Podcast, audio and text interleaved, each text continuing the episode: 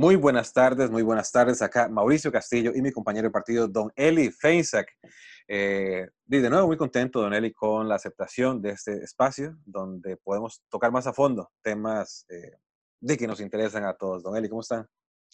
Pura vida, Mauricio. Sí, yo también muy contento. Cada semana va creciendo el, el alcance del programa y la verdad que que sí son temas que son muy importantes de tocar y que no necesariamente se tocan día a día porque no están ahí en la agenda, en la, en la agenda del, del, momento, ¿verdad? Pero sí es necesario eh, conversarlos, así que qué dicha que tenemos este canal. Sí, claro, y también muy contento porque varias personas me escribieron eh, acerca del capítulo anterior eh, sobre los liberales, que, que, a veces la gente piensa que no es liberal, pero sí lo son. Eh, una muchacha me escribió y me dice, mi, mi, mamá tiene una, una, pequeña librería y yo no sabía que ella era liberal. Sí, porque su mamá tiene un negocio.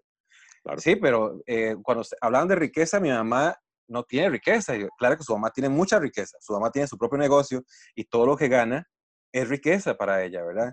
Y me hablaba de las trabas que ha tenido para, para, para patente, para permiso y la poca ayuda del Estado que ha recibido el Estado. Y, y, la mamá, lo que me decía es que la mamá, la mamá no quería plata. lo, que la mamá quería es que la dejaran trabajar nada más. Claro, claro. Eh, eh, bueno, eso es un, liberal que, que, no se ha dado cuenta de que lo es, ¿verdad? Pero eh, el término riqueza, que dicha que lo, que lo tocamos, que lo tocamos la semana pasada y lo volvemos a tocar, que eh, el término riqueza confunde a la gente, porque cuando uno les habla de creación de riqueza piensan en eh, eh, viejos archimillonarios, en, en, un yate o ese tipo de cosas, ¿verdad? Y no, cuando uno tiene un negocio, por más pequeño que sea, está generando riqueza. Con el solo hecho de generarse el ingreso que su familia necesita, y con eso usted pagó la casa, usted pagó la educación de sus hijos, usted pagó la vez que, el carajillo se le quebró el brazo y, no lo pudo llevar al San Juan porque no estaban matriculados en la caja y tuvo que ir a alguna clínica privada, eh, eso es, eh, eso es haber generado riqueza, ¿verdad? En pequeña escala, pero, pero eh, es importantísimo, ¿verdad? Y, y, esta gente, los, los ¿cómo se llama? los empunchados, ¿verdad? Los, los, los breteadores, los pulseadores, son liberales en esencia, ¿verdad? Aunque no lo sepan, pero lo son. Es, gente que, como decía la mamá de tu amiga, eh, ella no quiere que le den plata, ella lo que quieren es que la dejen bretear, ¿verdad? Eh, y les ponemos tantísimas trabas que al final de cuentas, uno, los mandamos a la informalidad, o dos, los obligamos prácticamente como sociedad, digo, los obligamos a, a, renunciar al sueño de tener su propio negocio y a ir a buscarse un, un trabajito ahí asalariado y, y, se acabó esa oportunidad de generar riqueza, ¿verdad? Sí, claro, eh, eso también genera felicidad, ¿verdad? Trabajar en, lo propio, el, el, poder tener un sueño, ¿verdad? Eh, Así es. Y, y, también, bueno, hay que desatanizar esa palabra, riqueza, ¿verdad? Si, si usted quiere, si, quiere comprar un carrito, si quiere mejorar el carro, o si quiere tener casa propia, de, hay que generar eh, ingresos y, y no es nada malo para eso. Y, hay gente que no le interesa ser millonaria y está bien, es parte de, de, la elección personal, ¿verdad? Los liberales creemos en el derecho de las personas a elegir su, su, su, estilo de vida. Pero bueno, si yo monto un negocio y yo calculo que con un millón de colones de ganancia al mes yo vivo tranquilo y resulta que estoy teniendo dos millones de colones de ganancia y usted no quiere cambiar su estilo de vida, Perfecto, dónelo a, actividad, ¿cómo se llama? A, causas nobles, eh, eh, desarrolle programas de, de, actividad, de activismo social, etcétera, con el dinero que le sobra. O sea, la generación de riqueza no es simplemente para acumular en el banco o para comprar una acción en el country club o, tener un yate parqueado en la Marina de los Sueños, ¿no? La generación de riqueza es para satisfacer las necesidades de uno mismo, eh, en el proceso uno termina contratando a otras personas, dándoles empleo, entonces le ayuda a muchísimas otras familias también. Eh, y si le sobra y no quiere ese estilo de vida de los ricos y famosos, eh, perfecto, le sobra dinero, haga algo útil con ese dinero y, es perfectamente válido. Y hay mucha gente, de hecho, que, que así lo hace, ¿verdad? Que antes de cambiar de casa, antes de, de comprar carro nuevo todos los años, prefieren eh, involucrarse en causas benéficas que, que les producen satisfacción, que tal vez le produce más satisfacción saber que el fin de semana fue y, le, y, repartió comidas eh, a las personas que viven en la calle, en, las, en el centro de, las, de cualquiera de las ciudades de Costa Rica, eh, le produce eso más satisfacción que tener una pantalla de 60 pulgadas en la casa. Y entonces me parece que es perfectamente válido, es parte de esa libertad de elección. Qué bonito, ¿verdad? El, desarrollo y todo lo que puede encadenar. Así es. Eh, y de eso vamos a hablar hoy, don Eli, de eso vamos a hablar hoy, porque siempre se habla de desarrollo, siempre hay proyectos, pero la mayoría son para el GAM, ¿verdad? Hay muchas, muchas zonas este, eh, digo, olvidadas eh, por el progreso, por los proyectos, solo se habla, de, somos GAM centralistas acá, ¿verdad? Entonces, ¿cómo, podemos este, hablar del desarrollo fuera del GAM de una manera liberal, don Eli? Eh, buenísimo.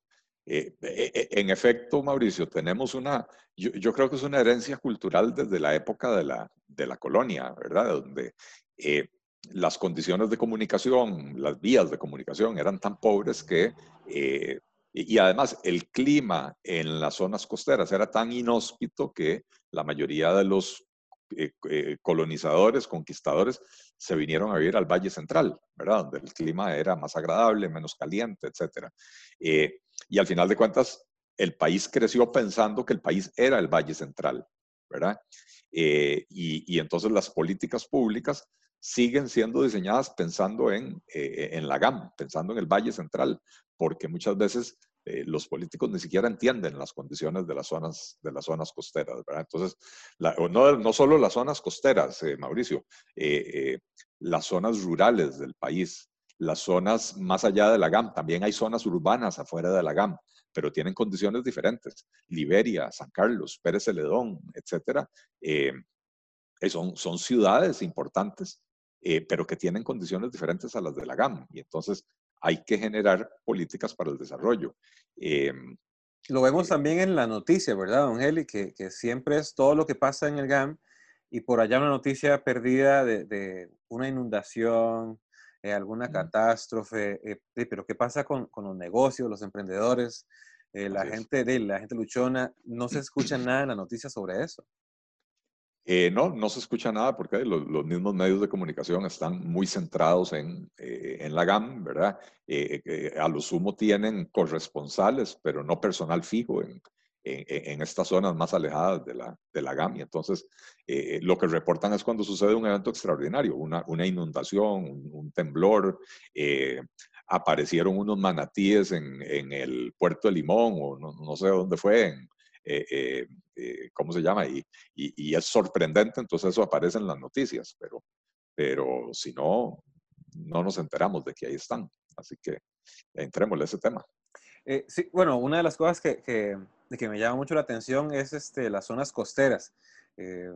digamos, parte de mi familia es de Limón y, y en la costa, de ahorita están sufriendo demasiado, ¿verdad? Por no poder trabajar, eh, algunos tienen eh, sus casas, sus viviendas muy, cerca de, la línea del mar y me contaban que era muy difícil para ellos eh, pedir un préstamo porque hay, algo con las tierras, ¿verdad? Que, que, no les pertenecen. Entonces no pueden mejorar su casa, no pueden comprar una lancha, si se les, si se les jode la lancha, no pueden este, acceder a, a ningún tipo de préstamo. Eh, exactamente, esa, esa es un, uno de los grandes problemas de las zonas costeras. Y es que la política que tenemos de que los primeros, si, mal no recuerdo, son los primeros 200 metros desde la línea del mar, eh, bueno, los primeros 50 metros no se puede construir, pero en los siguientes 150 metros eh, son propiedad inalienable del Estado. Y eso quiere decir que las personas que viven o tienen sus negocios en esa franja de 200 metros desde el mar eh, en realidad no son propietarios del de, eh, el terreno en el que están, son concesionarios, las municipalidades otorgan concesiones. Eh, y entonces muchas veces eso les dificulta, porque cuando van a pedir un crédito, por ejemplo, como decías vos, un crédito para comprar una lancha o para arreglar la lancha porque se dedican a la actividad pesquera y quieren hipotecar su propiedad, resulta que la concesión no, no les pone trabas, no, no, se puede hipotecar tan fácilmente porque si, el, si la persona deja de pagar el crédito, eh, el banco no necesariamente le puede quitar la concesión, la concesión se le devuelve a la municipalidad, ¿verdad? Entonces, no tienen una buena garantía para pedir un crédito. Y entonces pensemos en créditos para arreglar la vivienda, créditos para comprar una lanchita, tal vez para salir a pescar, o una lancha para, para turismo. Eh, Cabinas, hoteles, eh, lo que usted quiera de ah, emprender o arreglar. Hasta para comprar esquís y, motos, eh, motos acuáticas para alquilar ahí en la playa y todo ese tipo de cosas, no, no tienen acceso a ese crédito. Entonces, es una política absolutamente empobrecedora.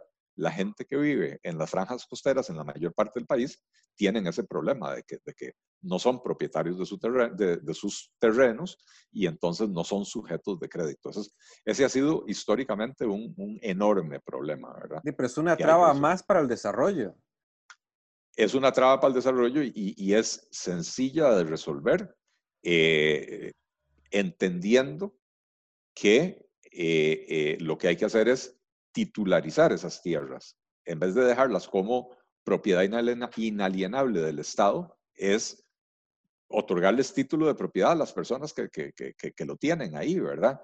Em, y nada le va a pasar al país país no se va a hacer más pequeño porque, porque 200 eh, metros cuadrados de tierra frente a la playa le pertenezcan a la familia de Mauricio Castillo en alguna parte de Limón. Que tiene eh, años de vivir en esa misma tierra. Así es, a veces generaciones, ¿verdad? Porque eh, dependiendo de la municipalidad, las concesiones las dan hasta por 99 años. Entonces, vos podés conseguir una concesión y vivir ahí y te moriste y le quedó a tus hijos y se murieron y le quedó a, tus nietos y tres generaciones y, y cuando se va a vencer van y solicitan renovarla, ¿verdad? El problema es que no tienen título de propiedad y por lo tanto se les limitan las, las posibilidades económicas. Ese es un gran problema en, en, las zonas costeras, ¿verdad? Em, bueno, y me imagino cuántas personas, cuántas familias costarricenses saldrían beneficiadas con esto cuánto desarrollo, cuánto, cuántos negocios, eh, cuántas mejoras para, para, para, para estas, estas, personas que, de que la verdad han sido olvidadas. Así es. Eh, y esto afecta no solo a la franja costera, sino también a la, a la franja fronteriza del país. Eh, también hay una regla similar que de la línea de la frontera del país con Nicaragua y Panamá, hacia adentro de Costa Rica hay un, no me acuerdo cuántos metros también, eh, que los que viven ahí en esa franja no tienen título de propiedad. Eh, y de hecho esos son los que viven en las situaciones más precarias del país. Eh, lo veíamos cuando intentaron construir la trocha y terminaron robándose toda la plata, ¿verdad? Pero parte de la idea de la trocha, una era tener una vía de comunicación paralela a la frontera para poder vigilar, ¿verdad? pero la otra era estas comunidades que están allá, poder brindarles eh, acceso y salida mucho más sencilla para que los hijos puedan ir a la escuela. A veces hay comunidades de 20 casas y no hay una escuela y tienen que eh, eh, salir a caballo tres horas para llegar al siguiente pueblito a, donde está la escuelita. Em, o para salir a mercado. Son zonas agrícolas, producen y, y, las vías de comunicación son tan malas que no pueden salir a donde, a donde hay clientes para vender, ¿verdad? Entonces, esa política de titularización ayudaría mucho a las franjas costeras y a las, y a las franjas fronterizas, la milla fronteriza que llaman, ¿verdad? Eh, donde hay muchísima concentración de, de, pobreza. Ahora, ahora, lo que em, hablábamos también era eh, el acceso a Internet. Eh, ahora que menciona de las escuelas, sí, sería más, sencillo, más sencillo construir escuelas y colegios en esas zonas si, si existiera, si, si quitáramos esa ley. Eh, bueno, el, acceso a Internet definitivamente es, otro gran problema, ¿verdad? El, acceso a Internet en Costa Rica es, muy disparejo. Eh, en la mayoría de la GAM hay una, tasa de penetración elevadísima, tanto de telefonía celular como, de Internet. O sea, eh, digamos, Internet móvil e Internet fijo, ¿verdad? afuera del, Valle Central es bastante menor esa tasa de penetración y la calidad o digamos el ancho de banda no es el mismo. Eh, y, tenemos los fondos, ahí está Fonatel, que, que, su cometido principal es llevar la, conexión de Internet y de telefonía a las comunidades alejadas, donde además no es comercialmente rentable, ¿verdad? Porque francamente, Mauricio, eh, eh, si vos tenés un pueblito de, de 20 familias y, está a, a, 40 o 50 kilómetros del centro de población más cercano, llevar Internet hasta ahí no es muy rentable, ¿verdad? La inversión es muy grande para, para la cantidad de clientes que se van a, a conectar. Para eso está Fonatel, precisamente, para hacer la inversión con criterio social para poder llevar el Internet a, estas comunidades. Eh, eh, lamentablemente los fondos ahí están, eh, se desperdician por, por, pura incompetencia, pura inoperancia, pero esto sería un, un, un factor importantísimo para el desarrollo de las zonas alejadas del país, fuera de la GAM, incluso algunas comunidades dentro de la GAM que también tienen problemas con, con, la conectividad, porque lo que vos mencionabas, la educación, ¿cuánto podríamos mejorar la educación si una escuelita unidocente eh, en medio queso eh, pudiera tener una buena conexión de Internet y entonces complementar las carencias del, del único maestro o maestra de esa escuela con eh, enseñanza remota por video, ¿verdad? Este, es algo que nos enseñó esta pandemia, ¿verdad? Este, eh, aprovechar lo remoto. Imagínense esa, esa comunidad con Internet puede tener tutores, eh, eh, no solo los mejores tutores del país, sino que los mejores tutores del mundo. Puede tener acceso a, entretenimiento, puede ver miles de posibilidades de que en este momento no tienen acceso a. Imagínate, Mauricio, lo que, lo que hubiera pasado en este país si esos 400 millones de dólares que tiene Fonatel ahí acumulados se hubieran invertido de manera oportuna, llevando Internet a, todas estas comunidades, nos agarra la pandemia y entonces no nos hubiera pasado lo que nos ha pasado con el curso lectivo de este año, ¿verdad? Que eh, hubo que suspender las clases presenciales, pero no se, pueden, no se puede avanzar en las clases en línea porque la mitad de los estudiantes del MEP no tienen una buena conexión de Internet o no tienen conexión de Internet del todo. Y entonces no se les puede brindar la enseñanza eh, eh, día a día. Y entonces lo que hacen es grupos de WhatsApp y, cuando van a recoger los alimentos al comedor escolar les entregan papelitos, papeles con, la materia o lo que sea, pero no, no, están logrando avanzar. Este va a ser prácticamente un año perdido para, para la educación costarricense. Sí, he visto varias noticias de eso que de que muchos maestros con gran vocación se las han estado ingeniando para, para poder este, de seguir dándole clases a los estudiantes y que y, esto mismo, ¿verdad? Que no pierdan el año. Pero es demasiado difícil, que no tienen teléfono, no tienen tablets, no tienen acceso a internet. Entonces hay, hay mucha frustración. ¿Cómo, ¿Cómo hago para enseñarles? Un esfuerzo enorme de muchísimos maestros dedicados, abnegados, eh, un esfuerzo enorme con resultados muy pobres, porque no es culpa de ellos, al final de cuentas. Si, los alumnos no tienen internet, muchas veces ni siquiera, ni siquiera tienen saldo en el teléfono celular para poder comunicarse, ¿verdad? Em, y, entonces, eh, eh, bueno, lo, lo, que tenemos este año es un desastre en materia educativa, eh, producto de lo que hemos dejado de hacer en el pasado. Ahí está el dinero. Pero llevar internet a todas estas comunidades permitiría hacer lo que, por ejemplo, lo que una empresa como Amazon ha empezado a hacer ahora durante la pandemia. En aquellas comunidades un poquito más grandes, un poquito más desarrolladas, que donde sí hay buenos servicios de Internet, por ejemplo, en, en, en, eh, San Isidro de, Pérez Celedón, ¿verdad? San Isidro del General, eh, o en Ciudad Quesada, o, o lugares así por el estilo, están contratando personas para trabajar de manera remota personas que ya no necesitan desplazarse a San José, pueden trabajar desde sus casas. Bueno, ojalá llegue el día donde esto se pueda hacer también en, en Chimurria y en Medio Queso y en, eh, eh, ahora se me olvida cómo se llamaba aquella comunidad lindísima que está en la pura frontera con Panamá, eh, para abajo de San Vito. Este, pero que, que en todas estas partes pudieran las personas con acceso a Internet eh, y una buena educación, porque para trabajar en Amazon se les pide dominio de idiomas extranjeros, etcétera, ¿verdad? Em, eh, eh, bueno, tener buen servicio de Internet es parte integral de una estrategia de desarrollo para las zonas rurales y las zonas fuera de la gama. Todo un desarrollo encadenado, ¿verdad, Eli? El, el, acceso a Internet, una mejor educación, mejores escuelas. también hablábamos ahora, antes de, de, de iniciar, Eli, de la liberalización, agrícola. Me contaba un caso de éxito eh, de Nueva Zelanda eh, y hablábamos también de que, de que hay cierto, bueno, eh, si quiere me lo comenta y luego hablamos de, de ella.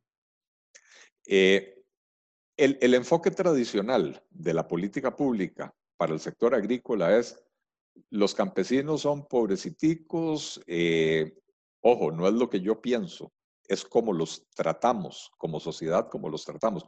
Son pobreciticos, son tonticos, ellos no saben qué hacer. Entonces, yo, Estado, tengo que decirles qué producir, a dónde producirlo em, y además voy a protegerlos de todas formas, les voy a, crear aranceles de importación para que el producto de ellos no se pueda importar desde otras partes, vamos a crear monopolios, oligopolios eh, y carambadas, ¿verdad? Eh, y al final de cuentas, esas protecciones lo que hacen es eh, permitirle al sector agrícola mantenerse en un estado de subdesarrollo permanente. Em, y no logran avanzar y entonces no logramos que nuestros agricultores prosperen, ¿verdad? Entonces tenemos un, enorme reto en, en, sacar a los agricultores de los niveles de subsistencia hacia niveles de clase media, clase media alta, ¿verdad? El ejemplo que, yo te mencionaba es Nueva Zelanda. Nueva Zelanda es un país que es eminentemente agrícola, que además está allá en el medio de la nada, es una isla eh, de lo más remoto que hay en el mundo, de, lo más remoto poblado, ¿verdad? Que hay en el mundo. Eh, probablemente lo, lo, que le queda más cerca es Australia, y de Australia a Nueva Zelanda pueden haber cuatro o cinco horas en avión, ¿verdad? Em, o sea, no es fácil llegar a Nueva Zelanda. Y entonces, tradicionalmente, ellos tenían también mercados cerrados, eh, un, sector, un país eminentemente agrícola, em, eh, con toda, todo tipo de protecciones, subsidios, incluso el Estado le daba subsidios a los agricultores y no lograban prosperar. Era un país subdesarrollado con un sector agrícola de gente compuesto básicamente por gente pobre, ¿verdad? Eh, algunos productores grandes, eh, que, ricos, y muchos productores pequeños, pobres. Similar a lo que tenemos aquí en Costa Rica. Sí, me sonaba parecido el caso. Así es. Y bueno, hace unos, ahora unos 35 años, más o menos, que, Nueva Zelanda tuvo una crisis económica muy importante, como, como la que tuvimos nosotros hace 40 años en Costa Rica, ¿verdad? Eh, y el Estado se quedó básicamente sin plata y entonces tuvo que decirle a los agricultores, señores, yo no puedo seguir subsidiándolos. Eh, y entonces más bien lo que vamos a hacer ahora es decretar una apertura, vamos a eliminar los aranceles de importación, vamos a eliminar los subsidios. Em, y eso sí, lo que el Estado sí va a hacer es brindar asesoría técnica para que puedan adoptar las mejores tecnologías para que, para que tengan mejores conocimientos, eh, el Estado va a invertir en sistemas de información, satélites, lo que sea, con información climática para que los agricultores pues tengan mejor información. Sí, para que entre con buena competitividad. Eso más que todo es como, como que si ahorita tuvieran las rueditas de la bicicleta cuando uno está aprendiendo. Exacto. Y Nueva Zelanda lo que hizo fue quitar las ruedas y dice, no, sí, ah, dele, usted puede le, quitaron las ruedas de la bicicleta, pero le pusieron un GPS a la bicicleta, ¿verdad? Eh, y entonces eh, me imagino que más de uno se, cayó y se pegó un raspón, pero eventualmente aprendió a, montar la bicicleta. Eh, el caso es muy interesante, Mauricio, porque se pensó que muchísimos agricultores iban a, morir en el intento, iban a desaparecer cuando les quitaran la protección. Y después de varios años se hizo un estudio como hacen los anglosajones, ¿verdad? Que ellos implementan una política pública y después de un cierto número de años analizan si sirvió o no sirvió. Eh, y entonces hacen el estudio unos cinco años después y se dan cuenta de que únicamente el 1% de todas las fincas agrícolas del, del, país había tenido que, cerrar operaciones. el 99 es un caso de éxito. El 99% de los productores se mantuvieron en actividad, pero no solo se mantuvieron en actividad, Hoy Nueva Zelanda es un país líder en productividad agrícola. Eh, eh, es una potencia mundial agrícola, ¿verdad? Eh, Y, algo muy interesante, la, Asociación de Productores Agrícolas de Nueva Zelanda, como decir el, UPA Nacional de Costa Rica, ¿verdad? La Unión de Pequeños Agricultores y no sé qué. Este, si uno los contacta, ellos le mandan conferencistas, que son agricultores que, que van por todo el mundo vendiendo las bondades de la apertura, de la eliminación de los subsidios, de, eh, ¿cómo se llama?, de la competencia. Porque lo que pasó en Nueva Zelanda es que al verse forzados a competir, insisto, con la ayuda técnica del Estado, pero no con la intervención del Estado. Y hay, hay una diferencia muy importante. Eh, lo que pasó en Nueva Zelanda es que ellos se vieron obligados a buscar formas de mejorar su, productividad y entonces mejoraron su, su, nivel de vida porque el tamaño de tu finca eh, eh, se queda fijo, digamos. Eh, tenés 20 hectáreas, ahí es donde vas a poder sembrar. Em, y sobre todo, si, si no mejoras tu, tu condición de vida, no vas a poder comprar más terrenos para poder sembrar más y obtener más ganancias. Pero sí puedes hacer que en esas 20 hectáreas tu producción crezca más rápidamente. aquí en Costa Rica, ahora que está de moda el caso del arroz, eh, la productividad promedio por hectárea de arroz, sembrada de arroz, anda por las cuatro, como cuatro y media toneladas por hectárea. La productividad de los países más productivos, valga la redundancia, en arroz en el mundo, anda por encima de nueve toneladas por hectárea, o sea, casi el doble, ¿verdad? Y tenemos una ley, la ley de Conarroz, eh, eh, que está en vigencia desde el año 2002, o sea, ya tiene 18 años esa ley, y no hemos logrado mejorar la productividad, porque la ley de Conarroz se basa en la protección, no en, no en estimular la competencia. Entonces, la, productividad no ha crecido, pero lo que sí ha sucedido es que han ido desapareciendo los, pequeños productores arroceros. En la, cosecha dame un chance para, para, buscar el dato exacto, pero en la, en la cosecha del 2014-2015 había en Costa Rica aproximadamente 940 em, eh, eh, agricultores eh, arroceros. Ya te voy a dar el dato, el dato exacto.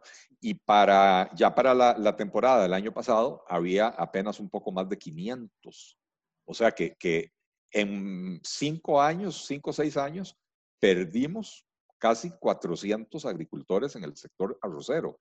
Y se supone que la ley está hecha para protegerlos. Y entonces uno dice, ¿de qué clase de protección es esa? Si la competencia en, eh, ¿cómo se llama?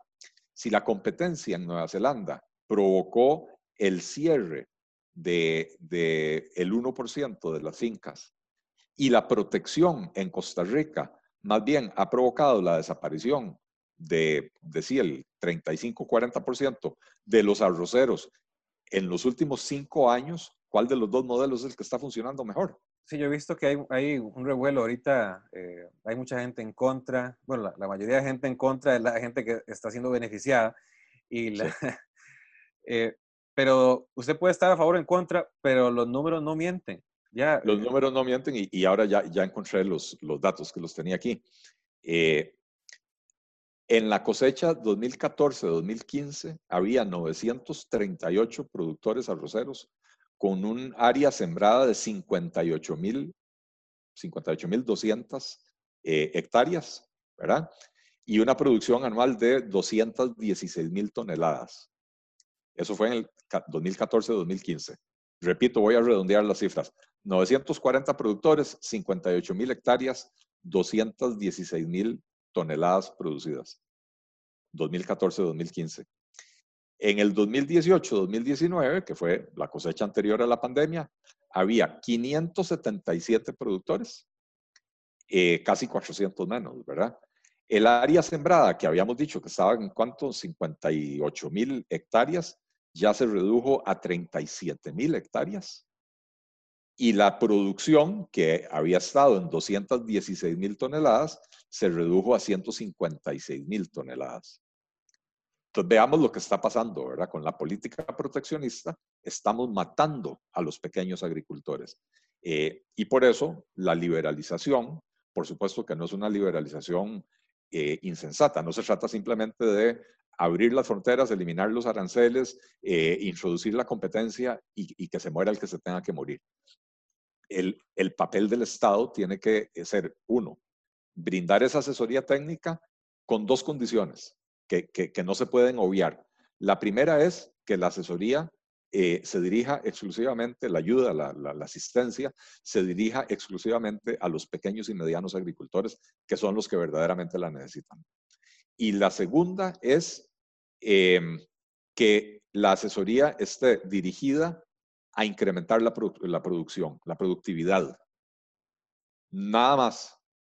No, bueno, una tercera, una tercera beta sería ayudarles a reconvertirse. Tal vez por las condiciones del terreno no, no pueden ser, eh, eh, no pueden mejorar la productividad. Digamos, usted tiene un terreno que no es apto para arroz y usted está produciendo arroz. Entonces, bueno, la asesoría tiene que ayudarle a encontrar qué producto le puede permitir mayores niveles de productividad y, entonces aprender a sembrar esa otra, ese otro producto para poder entonces mejorar los ingresos producto de su finca, ¿verdad? Eh, entonces, básicamente, en esas condiciones se tiene que dar la, apertura, pero para beneficiar a los pequeños. Es que en Costa Rica hemos diseñado políticas para diseñar a los grandotes. Eh, y, y, lo estamos viendo con esa ley de Conarroz, ¿verdad? Con estas cifras que te acabo de leer que son contundentes. Exactamente, Nelly, ya, ya, ya lo acabamos de ver, los números no mienten, es tiempo de valientes, ya vimos la liberación de, los mercados, eh, el acceso a Internet a las zonas este, más alejadas y también la titularización de las franjas costeras. Así es, y, vaya que si es tiempo de valientes, Mauricio, porque eh, cambiar esa mentalidad, cambiar la mentalidad de de la protección a la, competencia es dificilísimo. Pero además, cambiar el modelo de negocios que hoy está diseñado para beneficiar a unos pocos tagarotes, pero muy grandes, eh, y decirles, no señores, ustedes ya no van a recibir esos beneficios, los vamos a concentrar en los pequeñitos. Eh, hay un lobby eh, muy potente, muy poderoso, que es el que logra que cuando el gobierno anuncia que va a liberalizar el precio del arroz, eh, eh, tres semanas después el gobierno se echa para atrás y más bien eh, fortalece la protección en vez de promover la competencia. entonces es tiempo de valientes. Hay que, hay que estar muy convencidos y tener mucho valor, mucha valentía para oponerse a estos lobbies que al final de cuentas están abogando por su propio interés y no por el interés nacional y por supuesto no por el interés del productor pequeño ni mucho menos por el interés del consumidor. Así es, Don Eli, así es, Don Eli. Somos más, somos más los que estamos ya eh, hartos de esta situación y vamos a hacer un cambio, Tenemos que hacer un cambio. Nos vemos en la próxima, Don Eli. Pura vida, Mauricio. Se, se, queda un montón de temas por fuera, pero bueno, sí. Eh, la, idea es ser concisos y, eh, casi hablamos un poquito tangencialmente de educación, que es otro tema, ¿verdad? Que, hay, que hay que brindar una educación relevante para las, para las zonas rurales, para las zonas costeras, etcétera. Pero bueno, ya habrán otras oportunidades. Eh, muchísimas gracias, Mauricio. Muchísimas gracias a todos los que nos escuchan y nos ven. Eh, tiempo de valientes. Vamos a, armarnos de valor y empezar a, reformar este país para maximizar el bienestar para toda la población. Así es, Don Buenas tardes.